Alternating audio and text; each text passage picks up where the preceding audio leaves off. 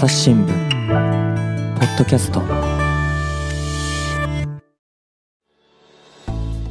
朝日新聞の安田恵子です。本日は編集員の豊修一さんに来てもらっております。豊さんよろしくお願いします。どうぞよろしくお願いいたします。憲法についてですね豊さんにあれこれ尋ねる。はい。まあ私が勝手に読んでる教えて豊さんシリーズ、はい。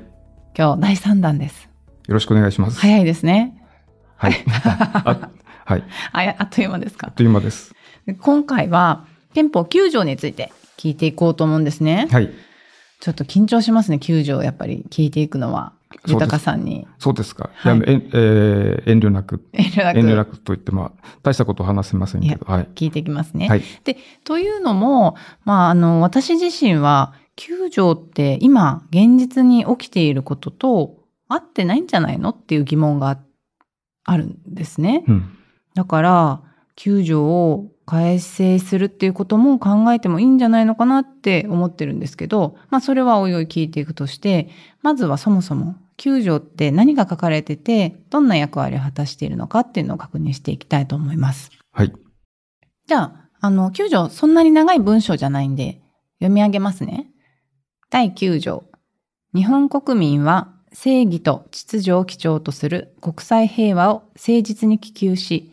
国権の発動たる戦争と武力による威嚇、または武力の行使は国際紛争を解決する手段としては永久にこれを放棄する。全項の目的を達するため、陸海空軍その他の戦力はこれを保持しない。国の公選権はこれを認めない。となっております。はいで、えー憲法でもこんあの戦争を放棄するよっては書いてるんですけど、ただ国際社会の中でも国策としての戦争っていうのはもう今は違法とされてるんですよね。そうですねはいちょうどあの第一次大戦、はい。えーがあってあの本当に、えー甚大な被害を生んだのでその戦争の反省に立って1928年に、えーパリ、えー不戦条約っていうのが、えーできるわけです。で、結局、その、それまでは、あの、戦争、はい正義のための戦争っていうのはあるっていうふうに、えー見られてたんですけれども、とにかく、こう、もう二度と、あの、同じような、この世界大戦、繰り返しちゃいけないっていうことで、もう戦争それ自体をえー違法化しようとうん。いう、えー不戦条約ができて、で、その、今安田さんが読み上げた、えー9条の1項はい。っていうのは、その不戦条約と、えーそっくりなんです。ですから、その、えー9条の1項っていうのは、そういうその戦後の不戦条約、う第一次大戦後の戦争を違法化をしていこうっていう、えー世界的な流れを組んだ、えー文章っていうか、そういうふうにえー考えたらいいのかなと思います。うん戦争は放棄するっては書いてるんですけど、はい国際社会の中で認められている権利というのが確か2つあったと思うんですね。はい。一つは個別的自衛権。つまり他国から武力攻撃を受けた時に自分の国を守るために必要な一定の武力を持って反撃する権利。で、もう一つは集団的自衛権。自分の国と密接な関係にある国が要請をしてきたら反撃に加勢できるよっていう。うんこの二つの権利っていうのは国連安保理が必要な措置を取り得るまでの間行使することが認められている権利。はい。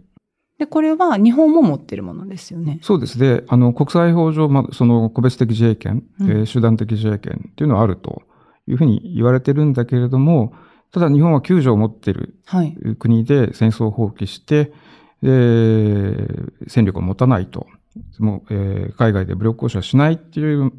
ことを戦後決めたわけで、そういう中で個別的自衛権を持つんだけれども、えー集団的自衛権っていうのは救助の下で認められないというふうには日本政府として、えーに日本独自に、えー考えてきたっていう、そういう歴史があります。じゃあ日本もえー戦争放棄は救助で歌ってるけど、個別的自衛権も集団的自衛権も持っていて、他国からの侵害に対する個別的自衛権っていうのは使えるけど、集団的自衛権っていうのは持ってるけど使いませんよ、使えませんよっていうのが日本の立場ってことですか？そうですね。理論的にはあるんだけど、それはもう日本は使わないと。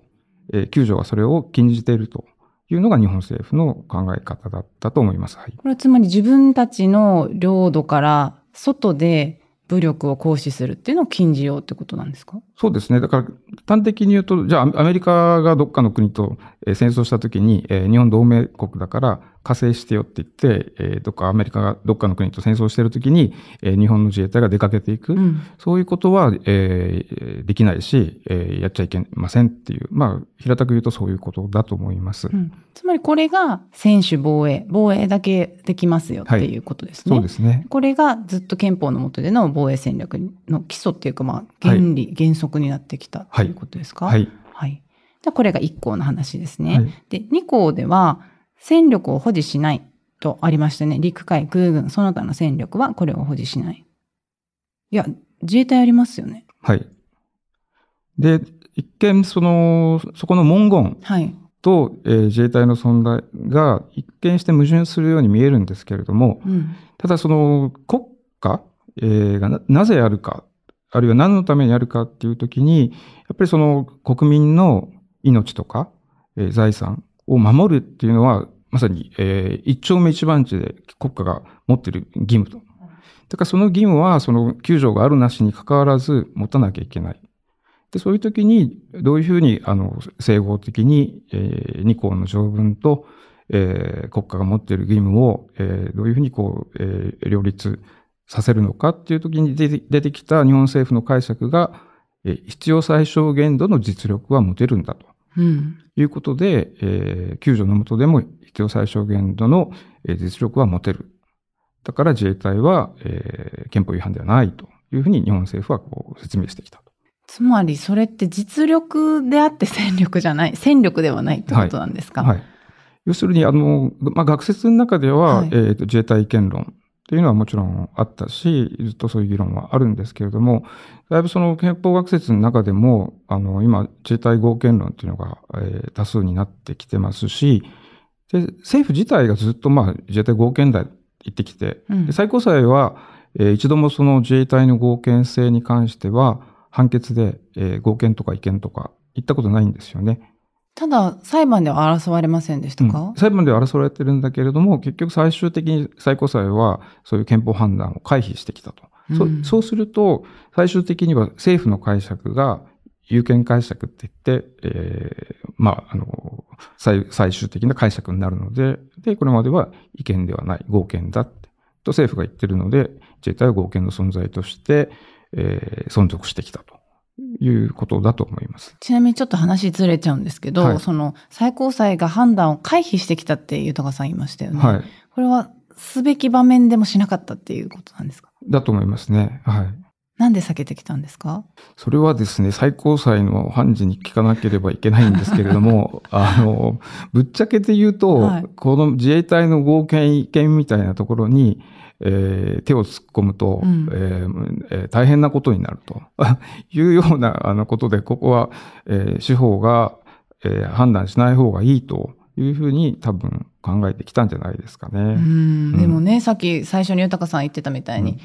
国民の生命、財産を守るための、うん。にどういう力を持ち得るかって話になるわけですから、はい。本当は大事な話なんですよね。とても大事なんですね。うん。はいすいません。ちょっと話がずれちゃったんですけど、で元に戻ると、つまり今の話をこう聞いてきて、9条には2つ柱があるわけですね。1項、2項、それぞれありましたけど、1つは集団的自衛権を行使して、例えばアメリカ軍と一緒に戦うっていうことはしませんよ。海外に出て行って武力行使をするってことはしませんよ。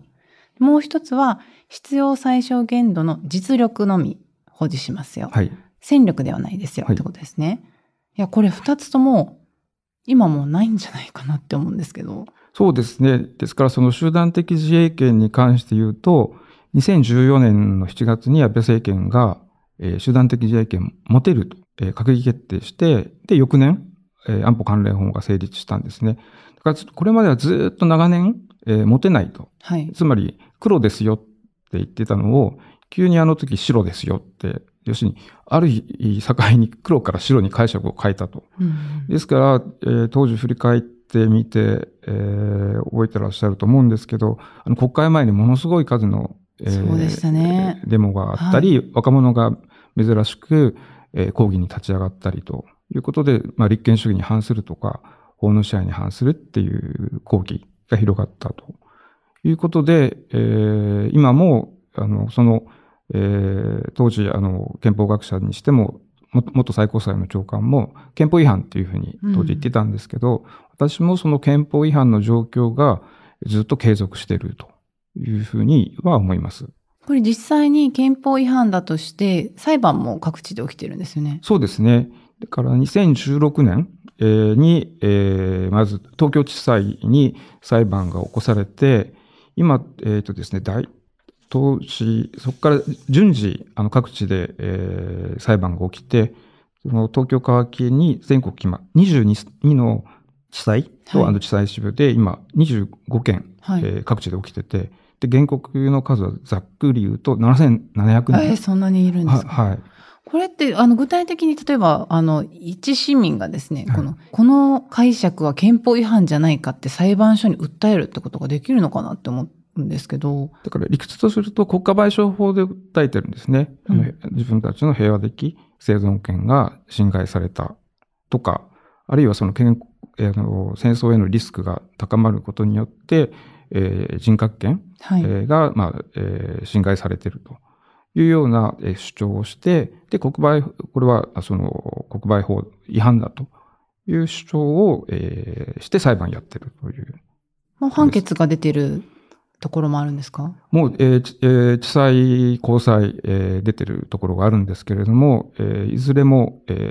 すべて、えー原告敗訴、えー請求が認められないっていう状況ですね。それはまあ理屈はいろいろ裁判所ごとにもしかしたらあるのかもしれないんですけど、おざっくり言うとどういう理由で、ざっくり言うと、例えばさっき申し上げたその平和的生存権、はい。平和に生きる権利っていうそういう権利は、まだその権利として、えーえー成熟してない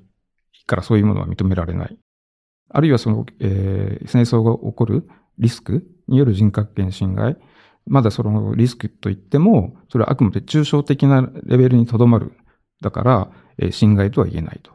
で、それに対してやっぱり原告は、じゃあ、あの、じゃあ、あ戦争が起こるまで待たなきゃいけないんですか？と。うん、そうなりますよね。うん、だから具体的なリスクっていうことまで要求するとなると、これはもう戦争が始まっちゃった時に初めておかしいと言えて、それはおかしいんじゃないですかっていう争いのしを今、えーやってるっていうところですね。はい。もう一つ私があの今の話聞いて疑問に思ったのが、はその集団的自衛権が使えますよと、はい。えー黒が白になったよっていうのって、豊さん説明ししてましたけど、はい。これつまり9条の中身を実質的に変えちゃったことになるんじゃないのかなって思うんですいやよね。、まさにおっしゃる通りで、当時の議論もあったんですけど、もし、えー集団的自衛権をえー認めるうんように解釈を変えるんであれば、ちゃんと憲法改正手続きをにとって、えー認められるようにすると。で、国民にそれでいいんですかっていう国民のあの審判を本来仰ぐべき、うんえー話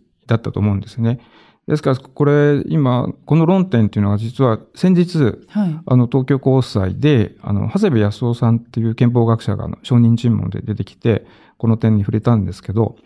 要するに国民がその憲法改正をする、えーしない、それを決める、その権利を、えー奪ったんだ。うんで。で、例えばに言うと、要するに国会議員が、えー選選挙もしないのに、えー国会議員続けてるとか、あと最高裁判事、あの、選挙の時にあの、国民審査ありますよね。あねの、あの国民審査を経ないで最高裁が判事が、えー仕事を続けてるのと、えー同じことが今起きてるんだっていう説明をされてんだ。で、ああ、なるほどなっていうふうに思いました。つまりきちんとした手続きを踏まずに行われてるんじゃないかっていう指摘ですね。そうです。はい。うんうん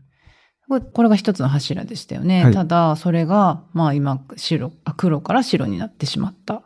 ていうことと、で、さらに昨年末、日本の安全保障戦略を決める文書っていうのがあると思うんですけど、そこに反撃能力、いわゆる敵基地攻撃能力を日本は持て、持つっていうふうに明記されましたよね。うんこれ2項に、9条の2項にあった必要最低限度の実力からは、これも逸脱しちゃったんじゃないですか。はい。ですから、えー専守防衛えーを、えー逸脱しているという批判が起きたし、えー元、えー内閣法制局長官が雑誌に、あの、論文も発表して、えー、九条は死んだと。そういう論文も、えー発表ししてます。はい。いや、でも本当にそうで、つまり救助が一番最初に豊さんに説明してもらったところからは、遠いところに行っちゃったっていうか、まあもっと言えばね、おっしゃってたみたいに死んじゃったじゃないのかなって思うんですけど。はい。ただ、ただその死んだかどうかには、あの、異論があって、つまり、えっ、と、5月3日にですね、はいあの、有川常正さんっていう、日本大学の、あの、法科大学院の先生、えー憲法の先生にインタビューをして、えー特集記事に載っけたんですけど、これ有川さん言ってましたけど、あの、えー保護にされたけど、えー死んではいないと。保護にはされてる。けど、もう死んではいないと。うんはい死んでないんですか？でももう1項も2項も、核の部分っていうのはもう失われちゃった。突破されてますね。うんうん、ただそれは突破されてるんだけど、えー民主主義の力で元に戻す、理理論上は、えー元に戻すことができる。例えば政権交代させて、えーね、えーも元の、えーつまり2014年の前の解釈にする。敵基地攻撃能力をやはり、えー持たないようにする。これは、あのー政策の判断なので、えーこれは、えーそういう、そういう政治家を選んで代表に送り出すことによって、そこは回復できる。で、今、えーなかなか見通しは厳しいんだけれども、その裁判で今争ってますよ。戦ってますよね。はい。だから裁判裁判で戦えるのは、救助があるからで、死んでたら戦えない。だから、救助が死ぬ、もうこれ有川さん言ってましたけど、救助が死ぬっていう時は、この救助を武器にしながら戦う人がいなくなった時、あるいは救助を武器にこれおかしいじゃないですかと、今起きてることおかしいじゃないですかっていう声を上げる人がいなくなった時、その時初めて、えー救助は死んだと。うん。だからまだ、あのーあの、ひ瀕死の状態にあるんだけれども、決して死んではないということですかね。なるほど。はい。で、あの、今話聞いてきたみたいに、選手防衛からは逸脱しちゃったとは言いつつですね、はい。私は現実を見れば、選手防衛っていうのは、なかなか難しいんじゃないのかなって思ってて、というのも、そのロシアによるウクライナの侵攻を見ても、選手防衛だけで、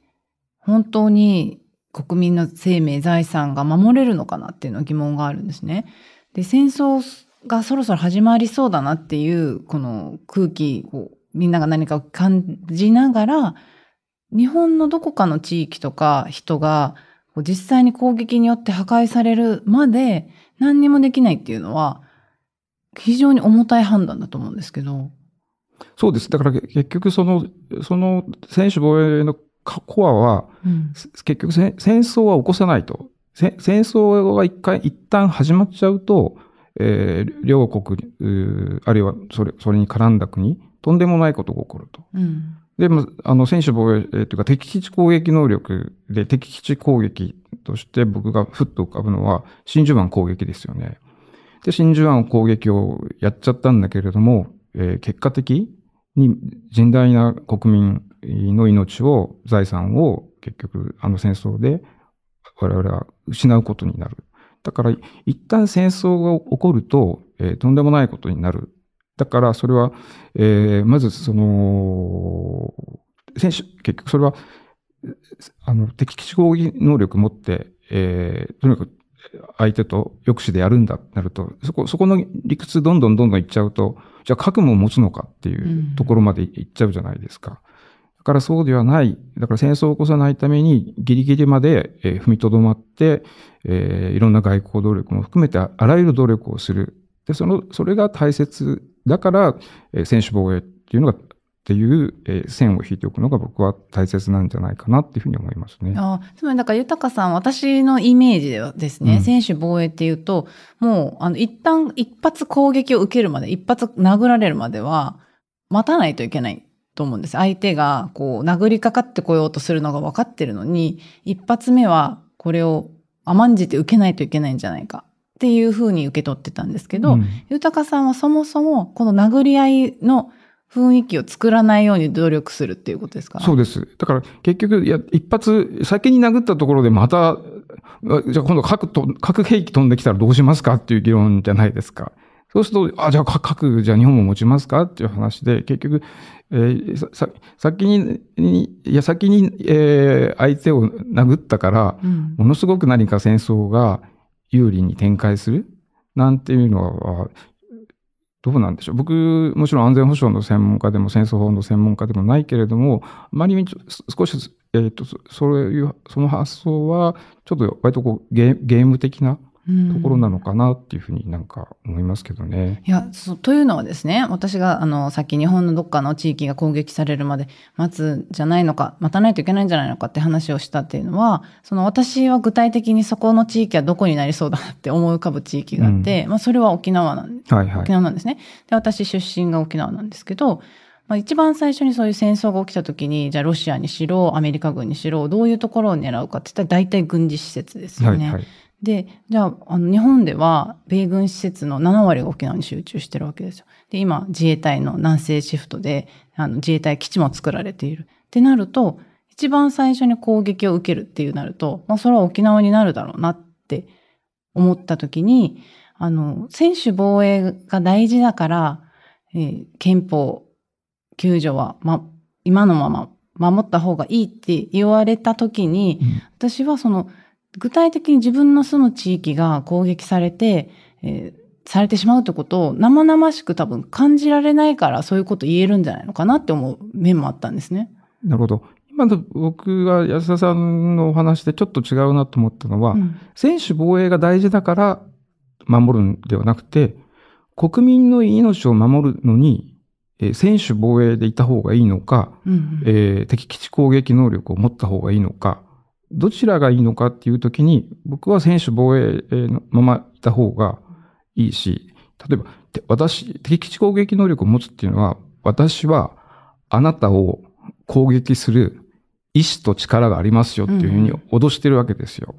でえーでそうすると、えーさらにリスクが高まるじゃないですか。集団的自衛権を持つことで、やっぱ戦争のリスクが高まったっていう、そういう見方もあると。だから、むしろ敵基地攻撃能力を持つ、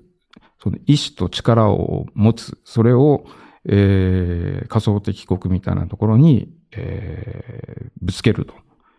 いうと、当然緊張が高まりますよね。でそうではなく、我々は専守防衛で行くと。だから戦争せずに、いろいろあるけど、えーとにかく最低限そういう紛争は避けたいという意思を見せる方が、むしろその国民の命を最終的に守ることにつながるんではないかなっていうふうに、私なんかは考えてますけどね。つまり攻撃っていうか武力ををこう強くしていくんじゃなくて、はい。もっと武力以外で回避できる道っていうのを、知恵とかを探れるようなはい。力を持った方がいいんじゃないかっていうことですね。おっしゃる通り。だから、その、九まさに多分、9条の意意義っていうか意味って多分そういうところにあって、だから、えー必要最小限度の、えー実力しか持たない日本は、えー過去にとんでもない、えー被害を自国民、他国民に与えたから、平和国家で行くんだと。ただ、その平和国家で行く上で、やっぱりそこの、その、えーで、軍事力には頼らない。た頼らない代わりに、いろんな手段を考えなきゃいけないっていう、うんまあそういう責任とか、あのーを課してると思うんですよね。だからそこは、を考えることは大変だし、でそれは、えーでも、あえてそういう道を、えー選んだっていうことじゃないかなと思いますけどね。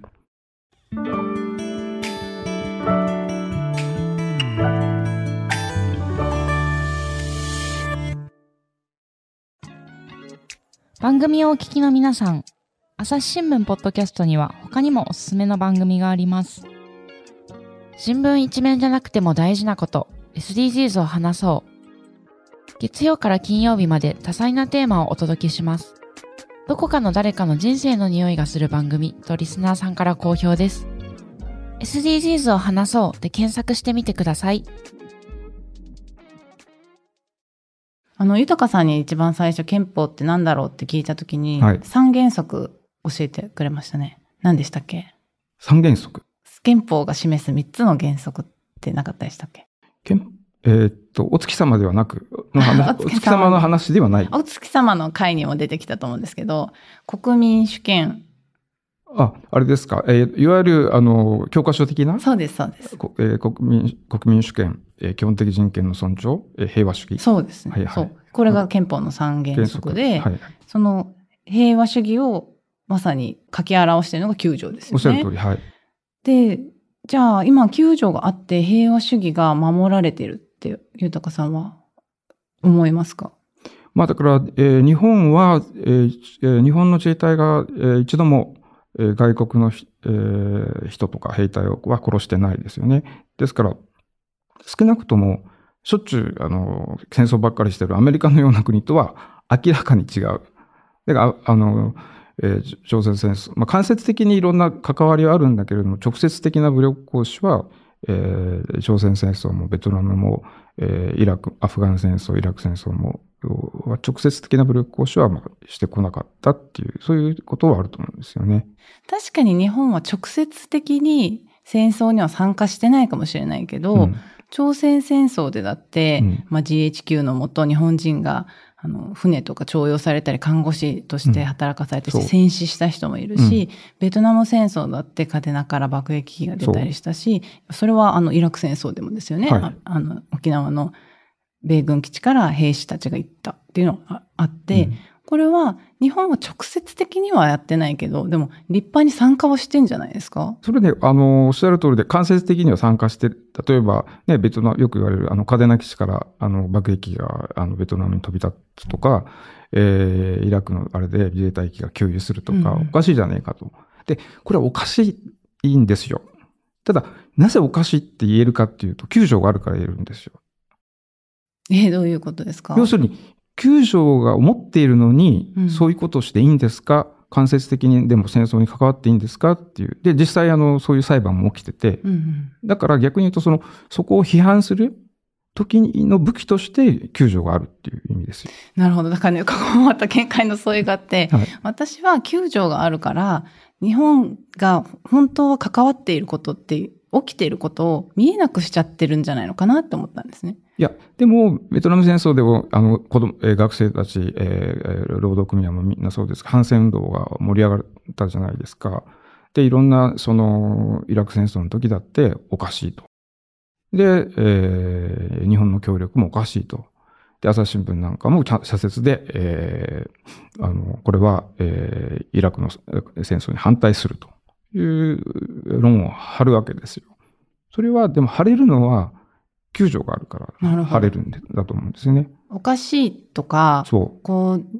なぜこんなことができるんだって、批判できるの、根拠になるのが9条だってことですう。おね。っしゃる通り、それ武器だ、武器ですね。ですから、えー前もい、えーあの、お月様の話しましたよね。憲法ってお月様。はい。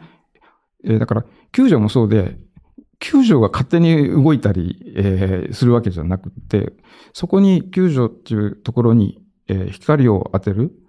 光を当てることで、何がしかの効果を生むっていうか。で、光っていうのは多分、えーどういうことかっていうのを、僕らの、私たち国民の意思だと思うんですよね。だから、その我々が救助を使って、えーどういう行動をとる、どういう発言をする、そういうことでいろんな政治が動いていく、あるいは歯止めになったり、えーならなかったりすることも多いとは思うんですけど、だからそういう、それはその救助っていうのはそこにある紙ですよね。えー紙切れ。はい。だからそこに光をこうどう当てるかっていうことなのではないかなと思いますね。豊さんが憲法はお月様っておっしゃってたのは、そこにあるだけだったら、あの、見えないんだけど光を当てて初めて輝いて存在がわかるっていう。そう。憲法もそうだよってことですね。だから、この間も話したかどうかあれなんですけど、あの、えちょっと救助と離れちゃうんですけど、はいあのジェンダーギャップ報告書？はい。あのーあの世界経済フォーラムが毎年発表してるやつ。で、えー昨年7月発表したやつだと、えー日本って、えー世界116位。また落ちたんですか？えっ、とね、せ先進国、前回よりはちょっと上がっと上がってるいくつか上がったんだけど、先進国では最下位。でさらに政治分野では139位と。ところが、日本国憲法って、えー13条で個人が尊重があると。14条で、えー男女、性別の、性差別の禁止がある。24条で、えー男女の本質的平等を謳っていて、ある意味でそのジェンダー平等を実現する上で、フルスペックなそ装備を持ってるんですよ。本当は。完璧な。うん。にもかかわらず、こういう結果になってると。これやっぱり光の当て方が悪いっていうか、その結果だと思うんですね。だから、その、条文でいくら、あの、何を書いても、そこに光を当てる、それを生かそうとする僕らの意思がないと、結局、現状は変わらないっていうか、す前に進まないっていうことだと思うんですね。うんだから、9条も、9条の下でどういう、あの、安全保障政策を取るのかとか、えーえーっていうのは、やっぱりそこはむしろ救助があればな自動的に何かが起こるわけではなく、そこを使って一体どういうふうにそれを進めていくかは、一重にこう我々の方にあのボールが返ってきてるっていう、そういうことじゃないかなと思います。うん。豊さん自身は、救助は今のままでいいと思いますか？要するに、えー今のままじゃ良くなくって、えーまず、えー最低限2014年の前のえー政府解釈に戻す。敵基地攻撃能力も、えー撤回すると。多分この二つは、えー大切なんじゃないかなと思いますね。その、今、この現状の救助そのものには、どんな価値がありますか？えー現それを元に戻す、えー手がかりがまた残っていると。元に戻す手がかり。はい。で、救助の理念に合ったような安全保障政策にする。そのためには、簡単なのは政権交代してもらって、えー法律を変えればすぐ済む話だと思うんですね。はいめっちゃ難しいじゃないですか。だから政権交代ない、いや政権交代のない、えー日本で確かに、えー難しいことではあるんですけど、ただ、げ現状を見てると難しいんですけど、ただ、まあ、まだまだこの本当に若者たちが目覚めて、きちんと投票にあ足を運んで、えーやっぱ政治変えなきゃいけないんですよ。これ、救助だけじゃなくって、だって未だにあの選択的夫婦別姓もね、えー認めてこない。だって、そうなんですよ。世界にですね、あの結婚した時にあの女性に氏を強制する国どこにありますかと。あるいは未だに、えー同性婚を認めない、えーですね。はい。もうあのーこの理解、あの LGBT のもう理解増進法でも、あの程度でぐちゃぐちゃ言っているうん。えーじゃないですか。で、死刑の論議も進まないと。だから非常にその遅れてる。でもそれはことを、やっぱりそれ、この民主主義の問題として、やっぱ僕らも考えて、きちんとそこやっぱ政治、本当に政治家に何が求められているのか、どんな人権感覚が求められているのかっていうのは、やっぱあの絶えず問いながら、そういうあのちゃんとした人権感覚を持った人たちを、えー代表として送っていくみたいな方に、やっぱりそこのベースをやっぱ変えていかなきゃいけない、民主主義のベースを変えていかなきゃいけないんじゃないかなっていうふうには思っています。うん。あの、今のお話伺ってても思ったのが、結局私はですね、はい。救助が現実に今起きていること、起きうりそうなことに対応できないんじゃないのかなと思ってたんで、変えた方、現実に、まあ救助は理想ではあるけど、現実とのギャップがあるなって思ってたんですけど、で、これあの、ささっきまであの散々議論したことですけど、結局そうすると、今言った現実っていうのは、はい、えー集団的自衛権を認めているっていう現実、はい、えー敵基地攻撃能力を認めているっていう現実、はい、これを上塗りして、えー変えるっていうことになるんですけど、ただ、いずれにしても、僕なんかは、えーそれは戦争のリスクを高めることにえーなりかねないので、えーそういう選択肢はしない方がいいと思いますし、でよくその、えー理念と現実がずれてるから、その条文とね、だから条文を現実に近づけましょうっていう議論はあるんですけど、今でさえ、えー、救助でぎ軍事的なものの統制ができてないとしたときに、で新しい条文作ったところで、えー何か歯止めが効くかというと、えーさらに歯止めがなくなる可能性があうる。ん。そこは、あの、よくよく、あの、考えた方がいいのかなと思います。じゃあ、つまり、救助で書かれていることと現実は矛盾してるけど、それはそのままであった方がいいってことですか？矛盾ではなく、その矛盾している現実を、むしろ理念にえー近づける。だから、その、これは5月3日に、あの、樋口洋一さん、インタビューで答えてらっしゃったんですけれども、要するに、現実と理念の、はい。えー矛盾があると。はい。乖離があると。うん。じゃあ、それに疲れて、理念を現実に、えー戻すの、えー近づけるのか。あるいは、げそうではなくて、現実の方を理念に少しでも近づけていくのかっていう、まさにそこが選択が問われていると。で、そこはの、まさにそこは、救助をどう生かすのか殺すのかっていう僕らの意思が究極的には問われているっていうふうにあのおっしゃってて、まさにそういうことかなかなと思います。もしかしたら本当に今は、こう、なぜ救助が必要だったのかっていうか、なんで救助ができたんだろうっていうのを考える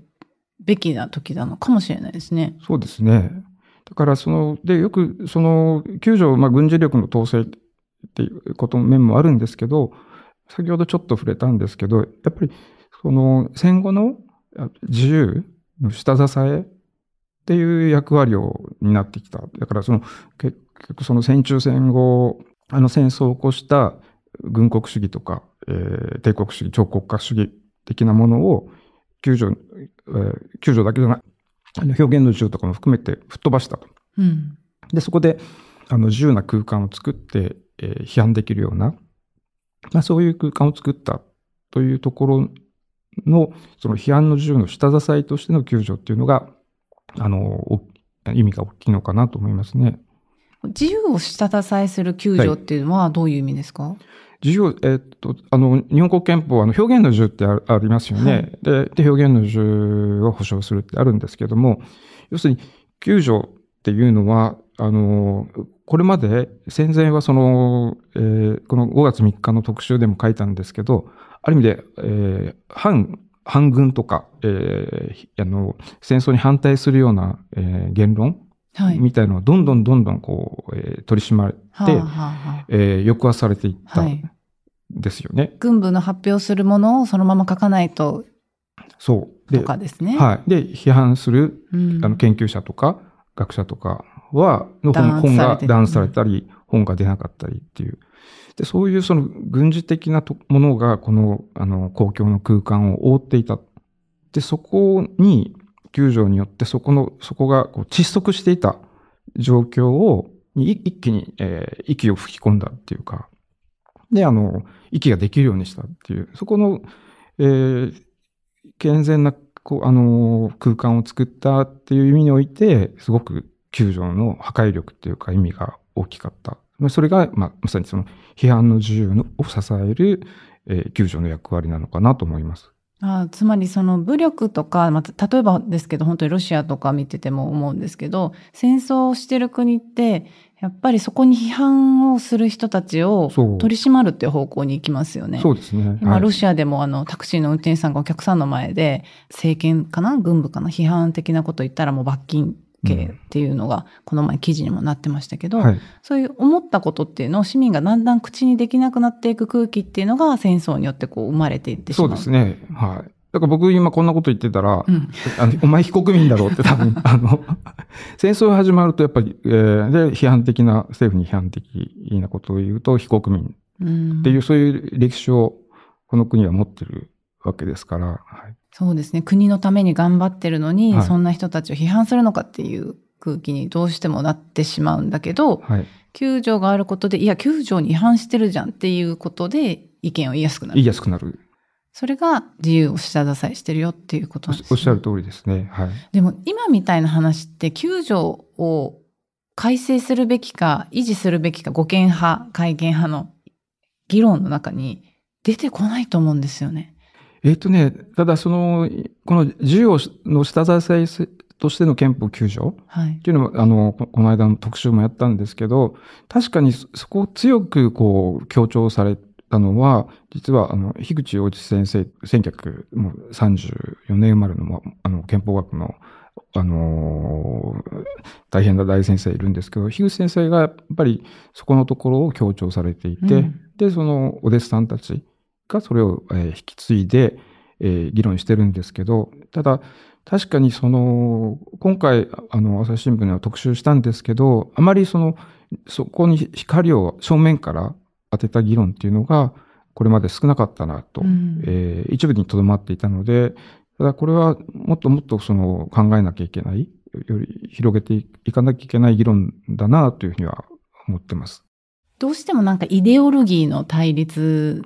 として捉えられがちだし、はい、私もそんな風な目で見てた節はあるんですけど、はいはい、なので、議論にも参加しにくいし、はい自分の意見を言うと、あの、反対派からこう、否定されるっていうような構図が9条にはあったように感じるんですけど、まあそうですね。はい。今みたいな自由を下支えしてるんだよっていう新しいところからまた話をしやすくしていくのも大事かもしれないですね。そうなんですね。はい。それは思います。うん。豊さんは憲法の中でも特に9条に力を入れてきたんですか？まあ、あの、いろいろ、あの、取材はしてきたので、例えば一条、一条、天皇。省庁。はいだから一条に、これも以前連載で取り上げたのは、一条ってあの、国民主権と省庁天皇が、あの、一条という同じパッケージに入ってるんですよ。はい。よく考えると不思議ですよね。国民主権だったら国民主権で独立してればいいのに、えー一うん。ななぜ同じパッケージの中に、えー一条と、えー、象徴天皇、国民主権と象徴天皇が同じパッケージの中に入ってるのか、とかですね。えーそれはそ、まあ、そういうし、そういう取材もしてきたし、まああの、まあ、表現の自由の問題とか、まあ、学術会議の問題とか、まあ、えーまあ、同性婚の話であるとか、夫婦別姓の話とか、なので一応、なんか、えーまああの、以前最高裁も担当してたので、はい。いろいろ、その、憲法に関わるテーマは、あの、まあ、関心持って取材してまいりました。その中でも9条っていうのは、社内の議論とかですね。例えば他の人との議論のしやすさ、しにくさっていうと、豊さんから見てどうですか？あ確かに救助になると、あの、お互い、あの、熱くなるっていうのは。そうなんですよね それは、それは、あの、ひ否定しないっていうか、あの、あ 否定できないっていうそう。もう、ですから、やっぱ、やっぱ戦後政治のずっとそれ、争点だってだったので、ですね、まあ、護憲会見っていうふうに分かれちゃってきたから、まあ、あの、救助となると閣下しちゃうと。そうなんですよ。今日も私、だから収録とっても緊張しました。あ、あってはあ、みたいな。はい。ありがとうございました。編集員の豊修一さんでした。ありがとうございました。あこちらこそどうも、えーありがとうございました。